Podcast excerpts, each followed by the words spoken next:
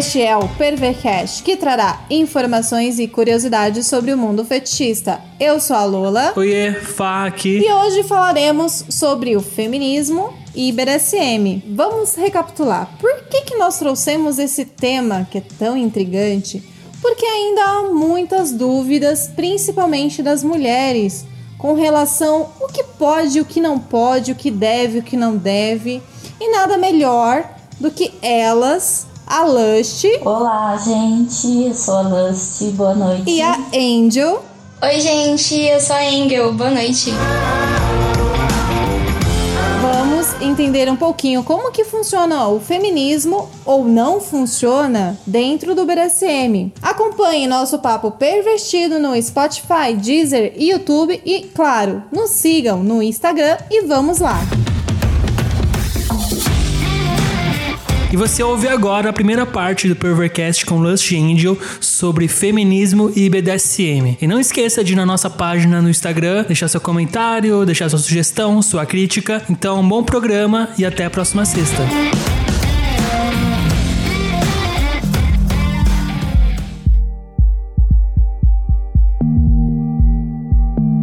Então, meninas, vamos começar as nossas apresentações. Quem é a Lust? A Lust é uma mulher de 28 anos que finalmente conseguiu sair das amarras da sociedade está, está sendo feliz pela primeira vez. Uh, estou abrindo meu sex shop. É, sou switcher, né? Atual momento tenho um dono há dois anos já. E nós também temos um relacionamento baunilha. Muito legal. E quem é a Angel? Bem, a Angel é uma mulher de 24 anos que encontrou uma forma de liberdade de expressão dentro do BDSM. Atualmente eu trabalho é, com Shibari. Eu sou uma instrutora, eu ofereço ensaios, sessões, principalmente aqui em São Paulo, onde eu vivo, mas eu já dei alguns workshops ao redor do Brasil. E a minha ideia é ensinar o Shibari, não só o Shibari, porque eu também trago essa discussão do BDSM nos meus workshops é, de uma maneira libertária, digamos assim.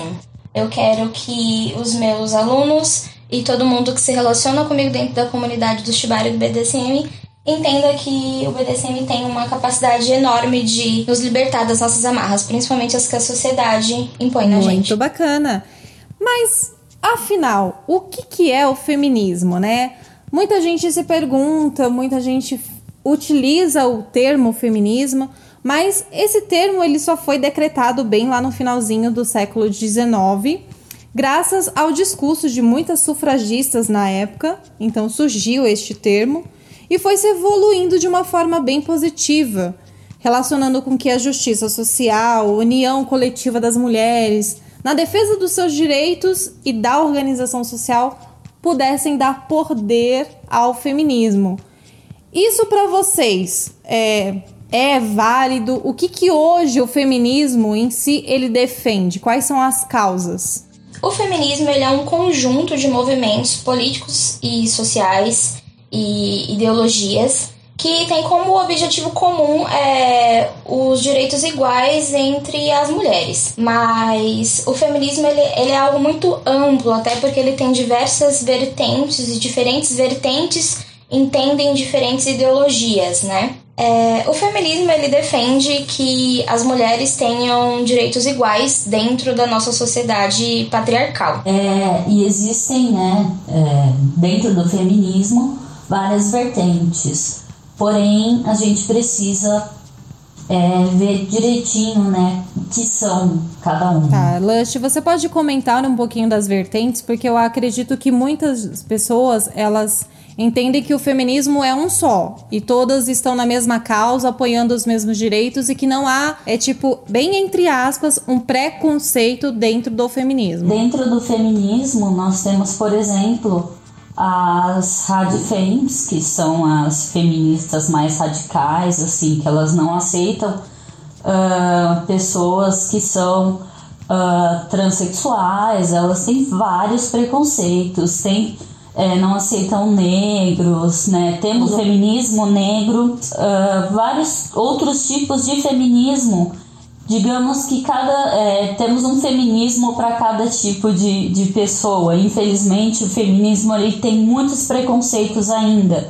A gente não conseguiu reunir tudo em um feminismo só, assim, não, não existe um tipo de feminismo apenas. As, as vertentes, elas uh, entendem diferentes ideologias, né? As mais faladas, as mais conhecidas, é o feminismo liberal, o feminismo radical e o feminismo negro, né? Mas tem também o feminismo mar marxista, interseccional, mas eu acho que a, gran a grande maioria se encaixa ali entre, pelo menos das praticantes que eu conheço, se encaixa entre feminismo liberal e interseccional. Em que momento houve essa distribuição, né? Podemos dizer que qual que é a diferença e por que que tem que ter essa diferença na visão de vocês, é claro.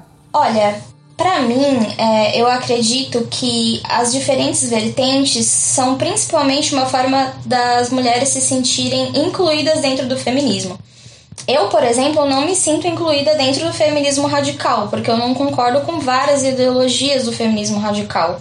Então, se ele fosse, se para ser feminista eu tivesse que concordar com esses tipos de, de, ideologia que o feminismo radical defende, eu não poderia me considerar feminista, sabe?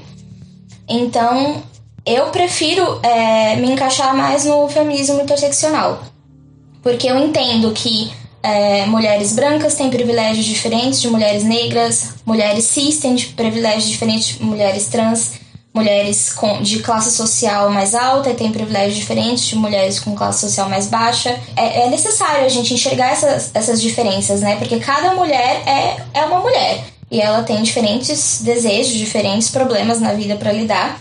E eu acho que é por isso que as vertentes existem, é justamente pra gente se sentir é, aceita e se sentir incluída dentro da, da vertente que a gente escolhe seguir. É meio que virou uma. O feminismo, né? Ele acabou gerando muita segregação. Para que as pessoas se sentissem justamente acolhidas, foram criados os outros tipos de feminismo. E eu também concordo com a Engel eu tô no mesmo tipo de, de feminismo que ela, porque assim, é, não dá pra gente achar que tá tudo lindo, tudo maravilhoso. A gente tem que entender que o, o mundo, infelizmente, tá uma porcaria, né? E a gente, do melhor jeito possível, a gente fazer a, a nossa parte para ajudar o outro.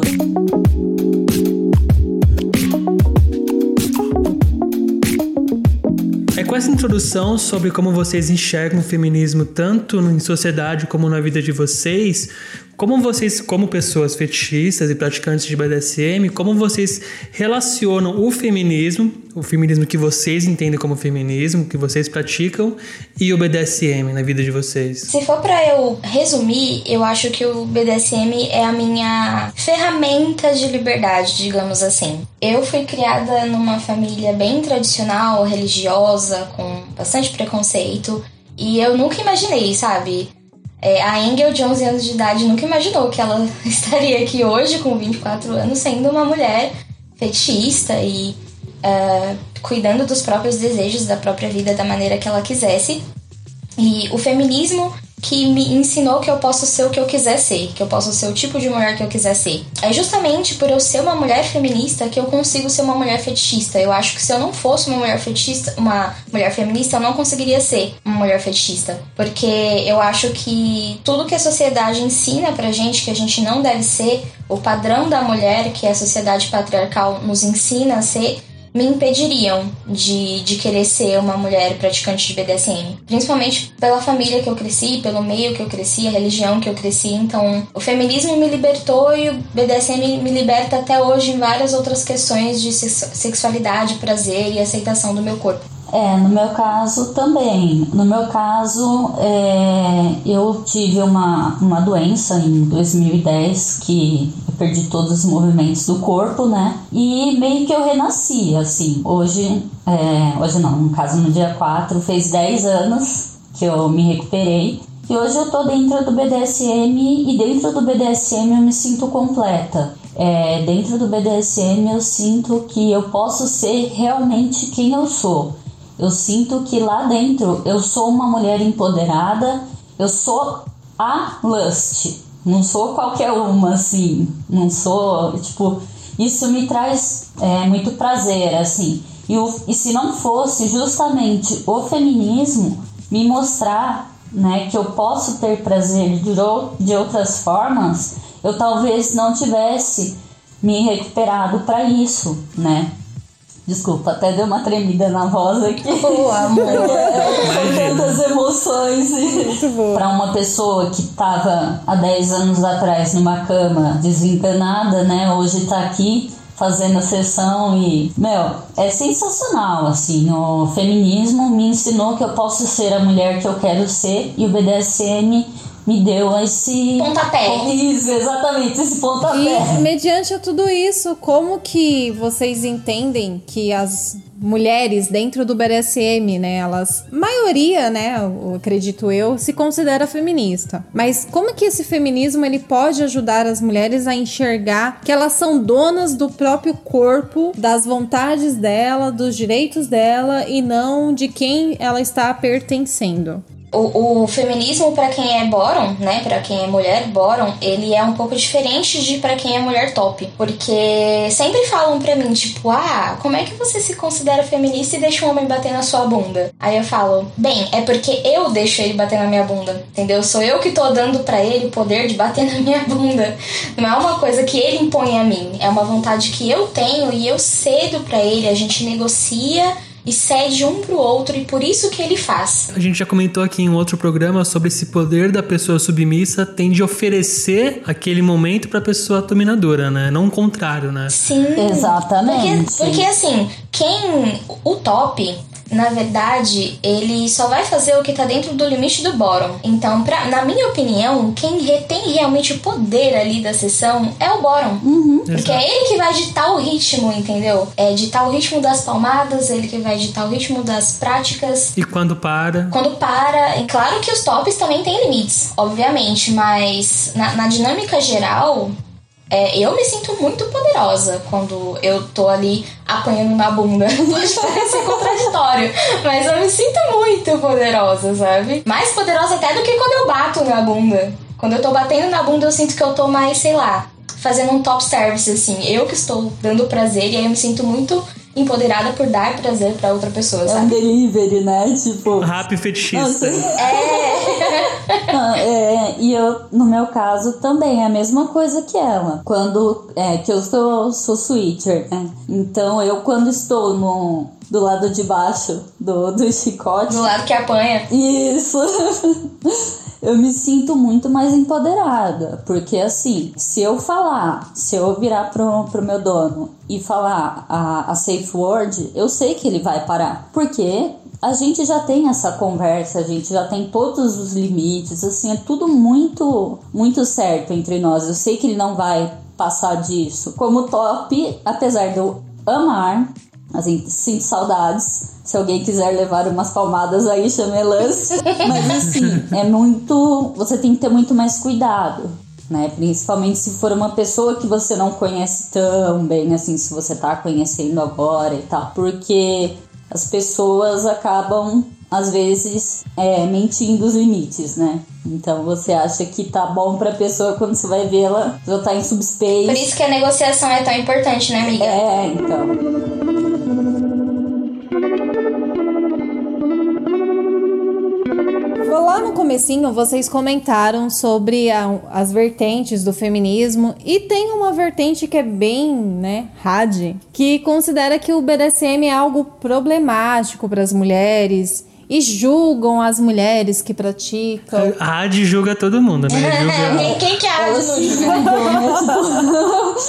Tanto que a gente convidou a Ingrid Lust pra falar sobre feminismo e BDSM. Eu sou uma pessoa trans. Eu fiquei, putz, mas será que elas são rádio? Pergunta pra elas, Lola, se elas são rádio.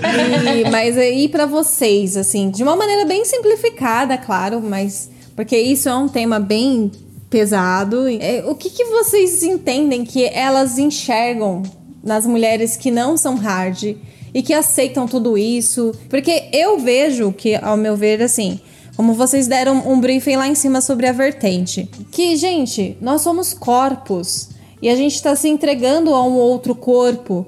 Então, por que, que eu não posso me entregar?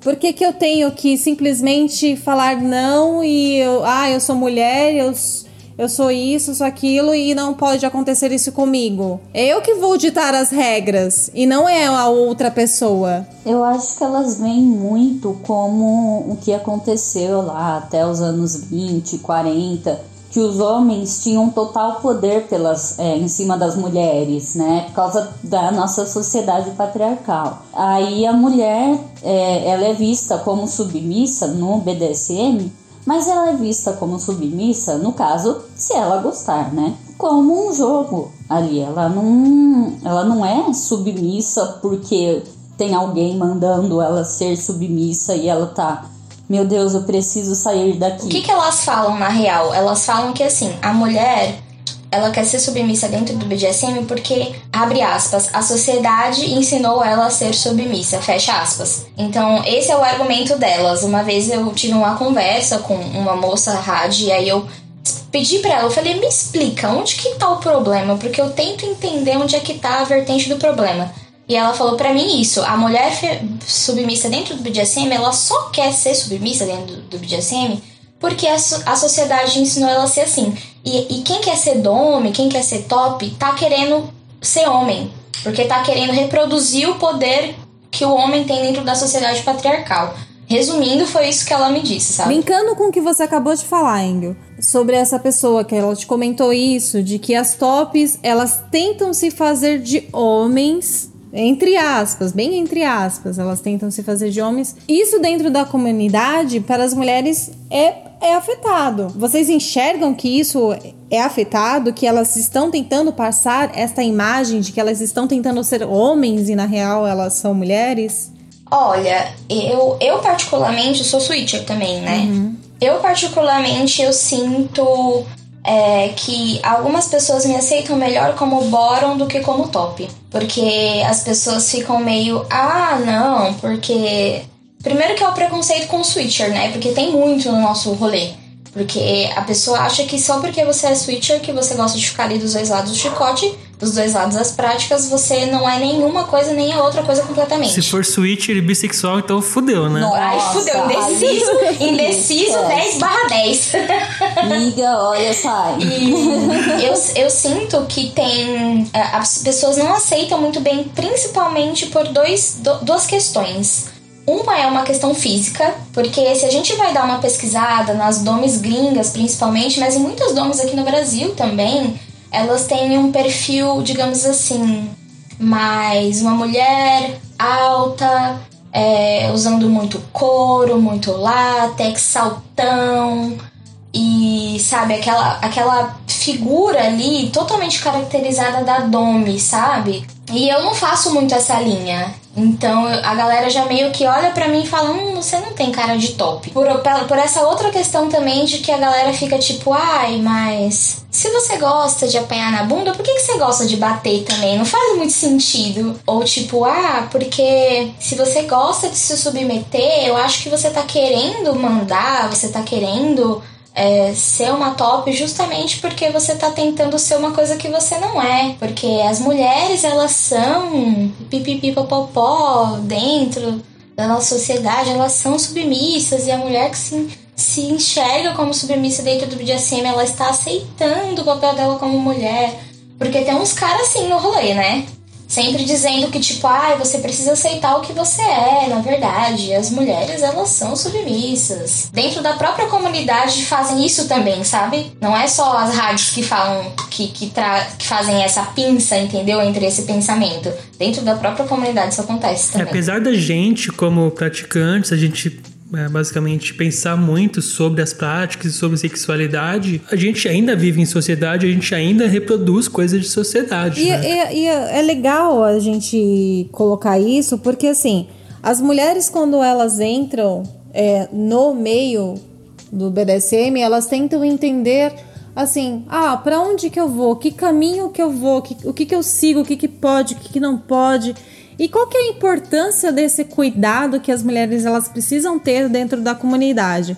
Principalmente eu quero que vocês briefem para a galera que não conhecem alguns termos o que, que é compartilhar esses sinais de praticantes red flag. É, o red, o red flag não é só o desrespeito à safe word, né? É ali o controle psicológico, é o nagging, é o mansplaining, né? O nagging é aquela coisa do tipo assim: ah, é, eu sei que você é uma submissa, mas será que você realmente aguenta apanhar? Porque se você realmente aguentar apanhar, você vai aceitar apanhar de mim. Então ele me, ele me critica e depois me elogia para me deixar confusa, para me dar sinais que me deixam confusa e eu fico tipo, nossa, eu acho que eu preciso provar para ele, né, que eu sou alguma coisa. E o mansplaining é o que acontece todo dia, em todo lugar na nossa vida. É, são homens tentando explicar pra gente coisas que a gente sabe. O cara surge lá no Fat Life e, e fala que tem 45 anos de BDSM nas costas e vem explicar para mim por que, que eu tenho que ser uma mulher, uma mulher submissa. Porque se eu não sou, eu estou, estou errando, estou seguindo um caminho errado. Mas o red flag é principalmente por desrespeito da safe word. Tipo, você falou que quer parar, ele, ele não respeita seu safe word. É, abuso psicológico, te afastar de, das pessoas que você gosta. É muito parecido com um relacionamento abusivo na vida baunilha, né? Só que tem algumas diferenças ali de que do respeito da safe word, de te afastar de, de outros praticantes, te obrigar a fazer práticas que são limites para você, que você não quer praticar, mas ele te obriga a praticar de alguma forma ali com, com um controle psicológico, né? É, a gente tem muito é, nos grupos, né? É, a gente fala muito dos, dos red flags, que são aqueles praticantes que já cometeram algum abuso, que já fizeram alguma coisa contra outros praticantes, né? Que a gente tem esse conhecimento, né? Principalmente contra mulheres. Então, ou a pessoa pediu para parar, ele falou não porque eu é, quem tá batendo sou eu, e sabe? Eu acho que uma forma que a gente tem hoje em dia de conseguir se prevenir dos red flags são como a Lust falou, os grupos uh, que a gente tem online mesmo. Uhum. No WhatsApp tem vários. Né? Eu mesma sou a administradora do BDSM Kink, que é um grupo focado mais em estudos né, e debates. Mas a gente é totalmente aberta para denúncias de red flag, a gente debate muito red flag.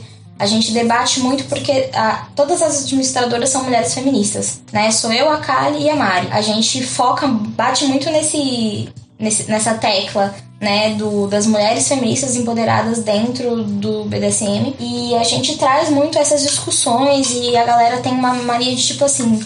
Gente, vocês conhecem o fulano de tal? Porque ele me chamou querendo fazer sessão. Então a gente já faz o próprio CSI Miami ali, sabe? Já vai todo mundo pesquisar, vai nas redes, vai olhar as fotos, pergunta nos grupos, fulano de tal é seguro. Porque aí a gente só indica que ela pratique com esse fulano de tal se ele for um fulano seguro. Se a gente sabe que ele é red flag ou se a gente não consegue uma referência do trabalho dele, a gente já fala: olha, amiga, toma muito cuidado. E para quem não tem acesso a esse tipo de, de rede de apoio em internet, o que, que, você, que, que vocês recomendam para evitar esse tipo de abuso? Eu acredito que manter um contato pessoalmente com outras praticantes também, sabe? Esse contato com as outras praticantes, ele é fundamental, pelo menos para mim, como praticante, é, eu já me livrei de umas poucas e boas. Simplesmente porque uma amiga falou: Olha, se eu fosse você, não, não praticava com essa pessoa. É, você ir para locais, né, que você sabe que outras mulheres frequentam e começar a conhecer, conversar e tentar ao máximo pegar referências, né, porque é, é complicado. Eu já, já caí em umas aí que, nossa. Quem não caiu, né, amiga? Não, Quem nossa. que não caiu, né? Eu acho que, eu acho que toda mina que começou no, no BDSM como bottom já, já caiu, assim. Sim, é Na mão de uma verdade. pessoa red flag. A gente tá falando muito sobre o- a- as questões de submissão, dos bottoms e afins.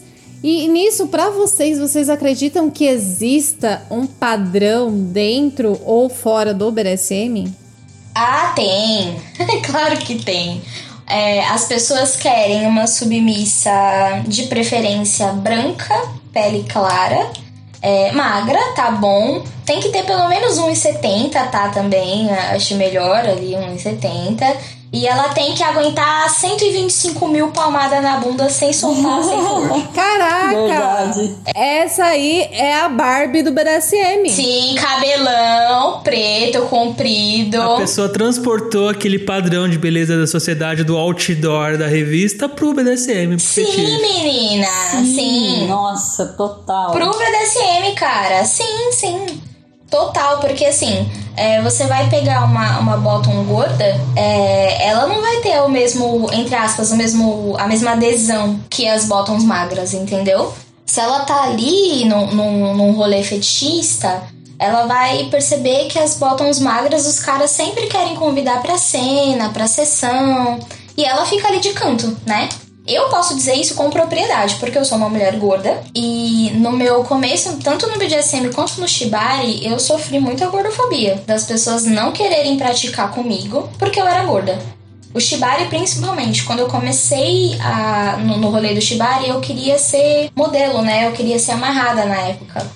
E eu ouvia muito do tipo, ai, porque eu não acho que no seu corpo vai ficar bonito esse tipo de amarração. E você sentia alguma uma abordagem diferente é, de gordofobia de homens e de mulheres? Sim, totalmente. A gordofobia, ela é, pelo menos no meu caso, foi 90% de homem. Eu só fui ser, eu só fui ser amarrada de verdade foi- e foi uma experiência boa pela primeira vez por uma mulher. Porque é ela que aceitou me amarrar. Porque os homens que eu tinha, que eu tentava entrar em contato, todos eles não queriam.